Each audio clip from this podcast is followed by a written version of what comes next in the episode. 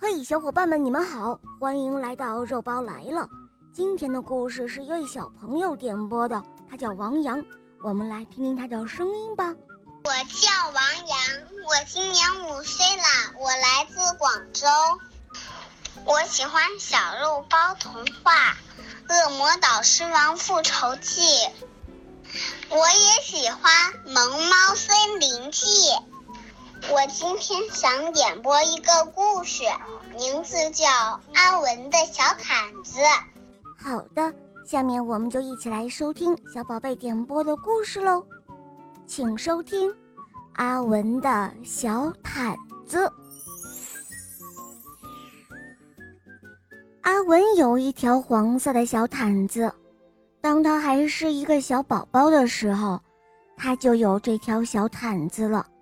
阿文非常的喜欢它，不管是上楼梯、下楼梯，或者是在家里、在外面，阿文总是会说：“我去哪里，小毯子就跟着我去哪里。”不管是橘子汁、葡萄汁、巧克力牛奶，或者是冰激凌、花生酱、苹果酱蛋糕，阿文总是说：“我喜欢的东西。”小毯子都喜欢。隔壁的阿姨忍不住说话了：“哎呦，阿文长大了，怎么还带着毯子到处走呢？你们没有听过毛毯小精灵的故事吗？”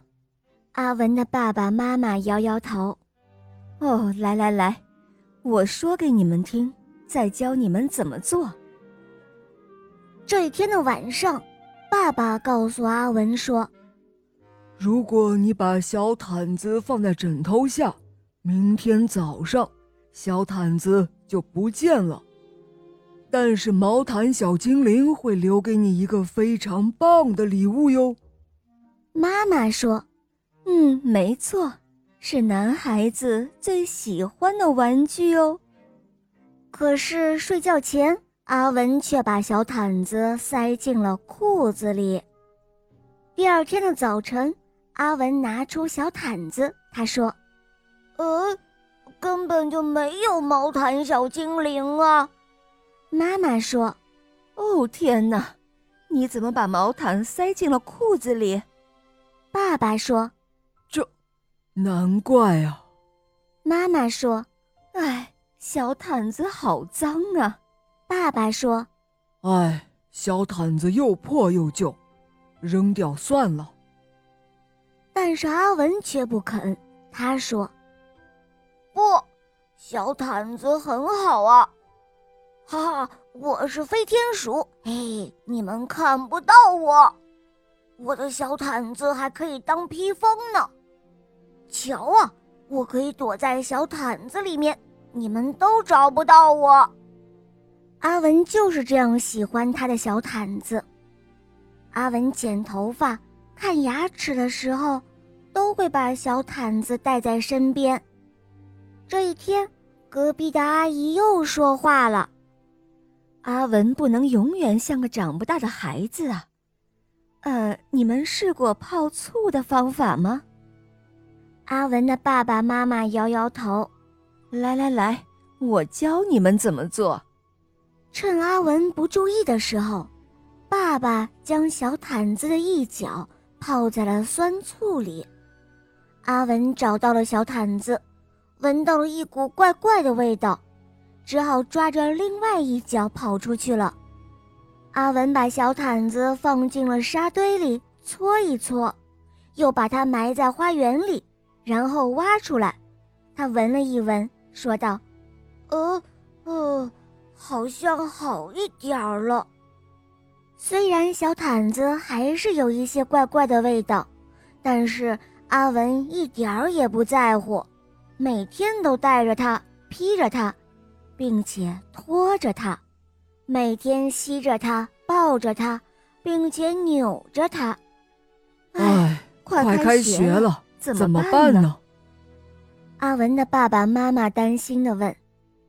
隔壁的阿姨说：“哦，不可以让阿文带着小毯子上学，你们要直接告诉他，不行。”阿文说：“我要带着小毯子上学。”“不行。”妈妈回答。“嗯，不行。”爸爸说的更大声。阿文听了，用小毯子遮住脸，他伤心的哭个不停。妈妈说：“乖，不要哭了。”爸爸说：“我们再想想看。”忽然，妈妈大叫道：“哎呀，我想出办法了！”妈妈把小毯子剪成一块一块的，再用缝纫机把它们四个边儿都车起来。妈妈把小毯子做成了许多条小手绢儿，手绢儿做好了。妈妈教阿文念：“小手绢儿一大堆，擦擦眼泪，擦擦嘴。”阿文高兴地说：“呵呵，太好了！现在不管阿文走到哪里，身上都带着一条小手绢儿。